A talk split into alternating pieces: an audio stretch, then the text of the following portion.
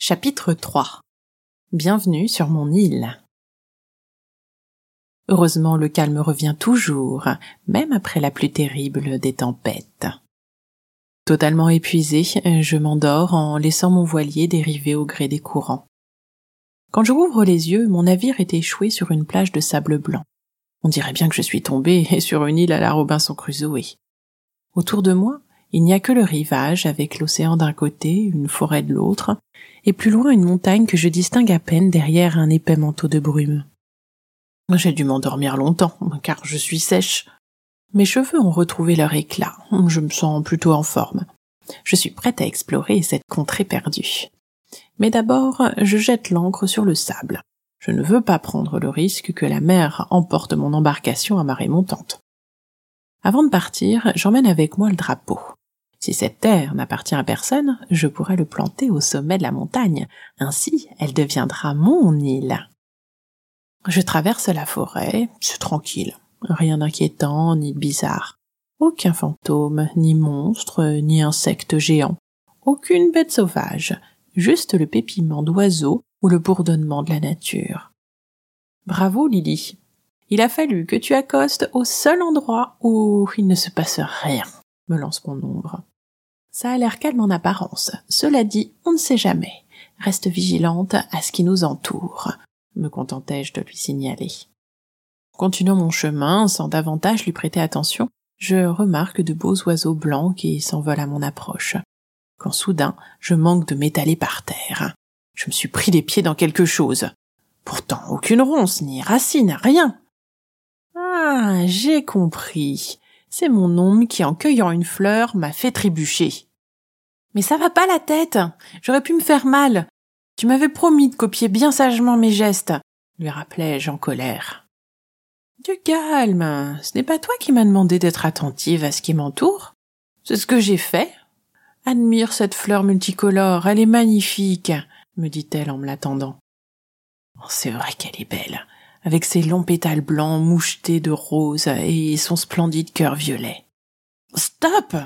Elle m'embobine! Il n'est pas question de la fleur. Le problème, c'est qu'en sortant de tes pas, tu as failli me faire tomber. Eh, c'est pas ma faute si tu te casses la figure pour trois fois rien. T'inquiète, moi étourdi. Tu m'avais promis de suivre mes mouvements comme une ombre normale. Oui, quand il faut être discrète. Sauf que là, tu vois quelqu'un? Elle m'énerve. Nous sommes censés faire équipe. Je dois pouvoir compter sur elle, pas devoir me méfier. Elle n'est vraiment pas croyable. Je frotte ma robe pour la débarrasser de quelques brindilles que j'ai accrochées en manquant m'étaler. Ce n'est pas parce qu'il n'y a personne que je ne dois pas rester présentable. Après quoi je poursuis ma route en réfléchissant à ce que je pourrais bien faire pour mater mon ombre si jamais l'idée lui venait de recommencer. Malheureusement, j'ai beau me triturer les méninges, je ne vois vraiment pas comment m'y prendre pour l'empêcher de n'en faire qu'à sa tête. Eh oh, Lily, tu rêves? Parce que ça n'a pas l'air de t'étonner que ce soit tout blanc devant nous. Mon ombre a raison.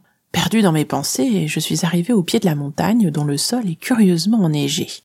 Comment peut-il y avoir de la neige alors qu'il fait si chaud? me questionnai-je intérieurement en me contentant de lui répondre. C'est vrai que c'est bizarre. Bon, ce n'est pas grave, je commence à grimper. Et... D'un coup, il fait un froid de canard, et plus je monte, pire c'est.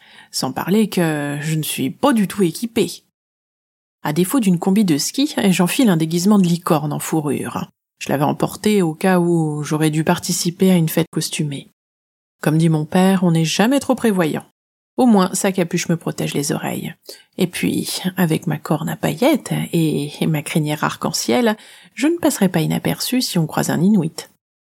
Ça me réchauffe un peu. Quoique, la moumoute de mon costume n'est pas imperméable.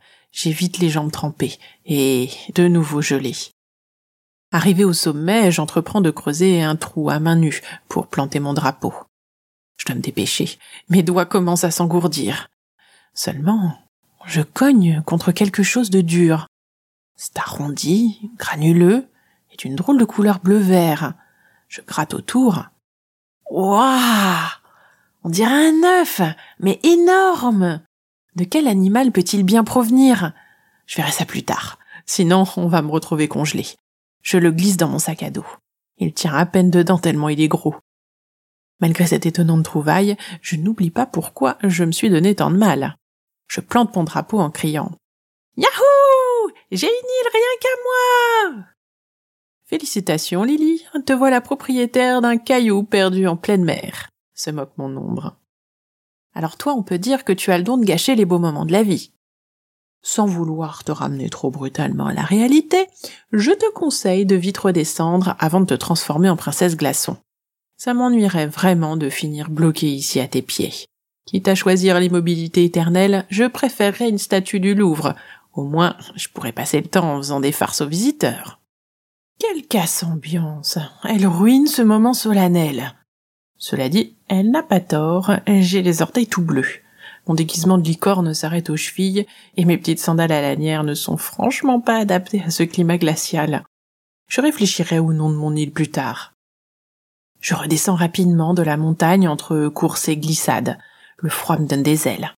À cette vitesse, il ne me faut pas bien longtemps pour apercevoir à travers la brume la verdure luxuriante en bas de la pente. Enfin, plus de neige. Mais même s'il fait meilleur, je suis toujours frigorifié. Sans compter que la nuit commence à tomber et que le fond de l'air s'est rafraîchi. La pleine lune est recouverte par des volutes de nuages qui me font penser à des voilages qui passent lentement. C'est joli, avec un côté mystérieux. Si j'étais à Londres, je m'attendrais à entendre hurler un loup-garou. En tout cas, les rayons de lune me permettent d'y voir un peu plus clair pour chercher un coin où bivouaquer. Soudain, retentit dans le lointain un impressionnant rugissement lugubre. Un frisson me parcourt le corps. Ça a l'air d'être bien plus gros qu'un loup-garou.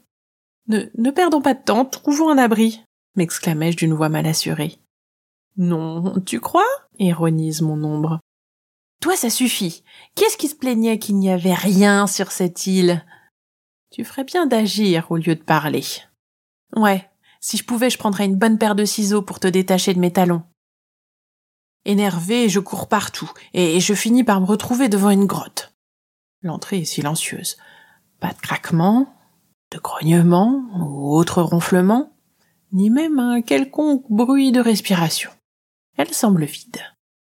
Je ramasse plusieurs branches sèches dehors et je les pose en tas au centre de la petite caverne. Avec deux pierres, j'essaie de faire un feu façon préhistoire. Bon, a priori, je ne suis pas doué pour frotter des cailloux. Pas moyen d'obtenir la moindre étincelle. Au fait, j'y pense. Je dois avoir une allumette dans mon sac à dos. Je cherche bien, Rien. Pourtant, je suis sûre qu'il m'en restait une. Mais où? Je sors le gros œuf qui me gêne et le pose à côté de mon tas de bois pour mieux déballer mon bazar. Il y a toutes mes tenues de rechange qui forment un joyeux fouillis, et aussi, tiens, mes culottes roses à. Bizarre. Je ne pensais pas l'avoir emmenée celle-là. Malheureusement, toujours pas d'allumette. Ah, si! La voilà! Elle vient de tomber d'un pli de la culotte. Il faut que je m'applique pour la frotter. Si je la casse, c'est fichu. Ça y est. Des flammes. Les feuilles sèchent et les brindilles prennent. Le feu éclaire la grotte et la chaleur me réchauffe enfin les pieds. Je commence à me détendre. Avec la température qui remonte, mon déguisement de licorne sèche vite.